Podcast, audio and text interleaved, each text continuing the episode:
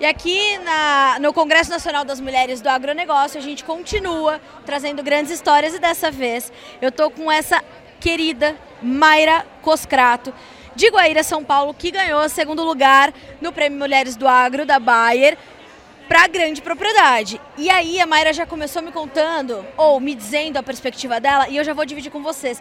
Uma hora somos inspiradas, depois somos inspiração. E essa é a vez dela ser inspiração. Mayra, seja bem-vinda ao Notícias Agrícolas, parabéns pela vitória e parabéns pelos, pelo sentimento de querer inspirar mais mulheres.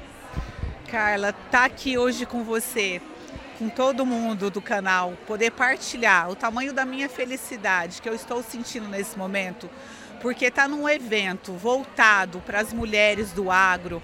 E é como você disse, é, nós fomos inspiradas e hoje nós vamos ser inspiração.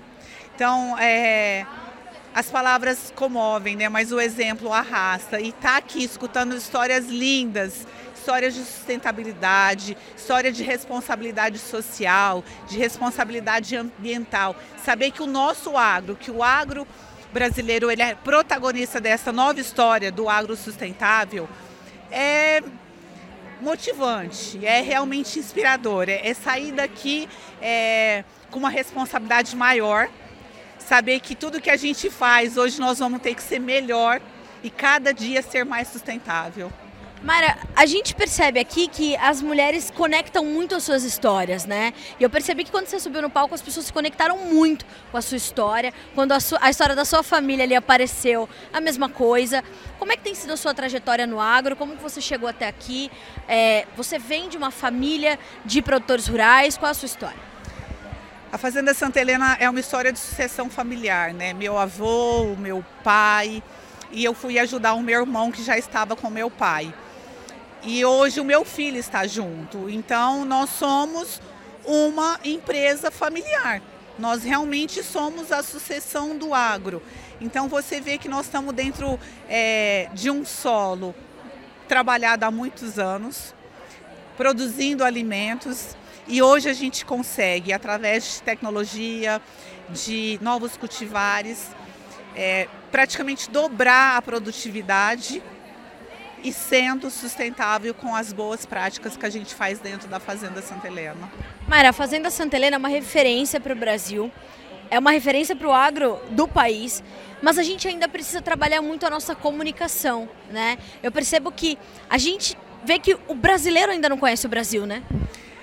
Exatamente, né? Eu falo que quando a gente é, pisa dentro de um solo produtivo, seja ele em qual cadeia produtiva ele está.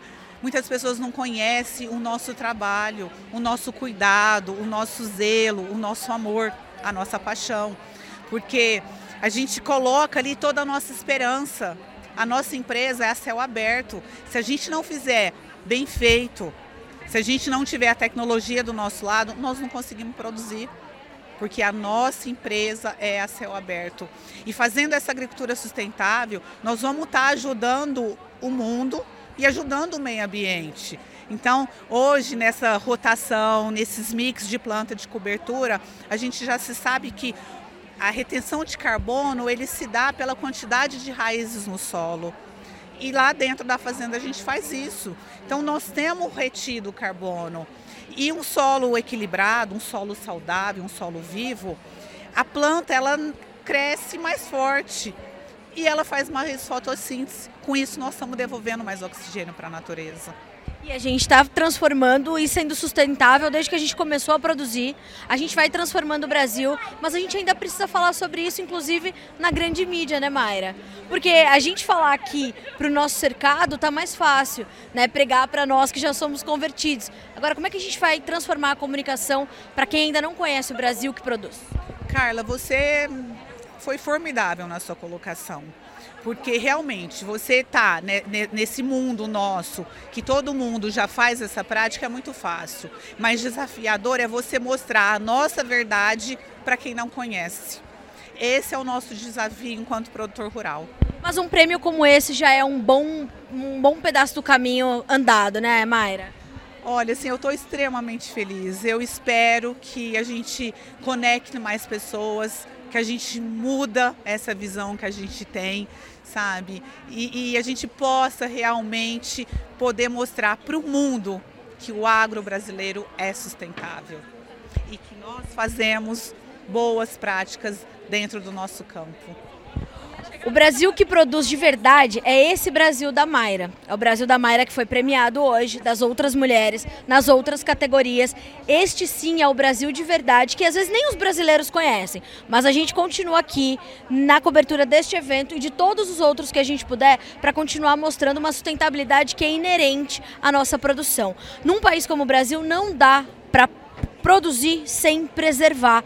É inerente à agricultura tropical. E a gente continua fazendo isso com excelência. A gente precisa agora só fazer com que essas informações extrapolem as nossas fronteiras e histórias como a da Mayra vão ajudar a gente a fazer isso. Notícias Agrícolas direto do Congresso Nacional das Mulheres do Agro.